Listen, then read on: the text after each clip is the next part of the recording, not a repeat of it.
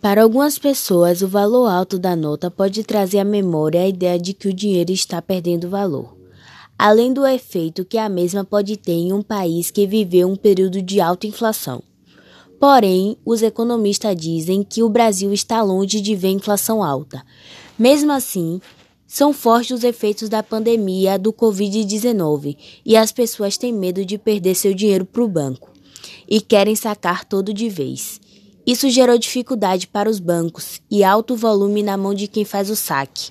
E a cédula de 200 reais vem para facilitar, já que não altera o valor.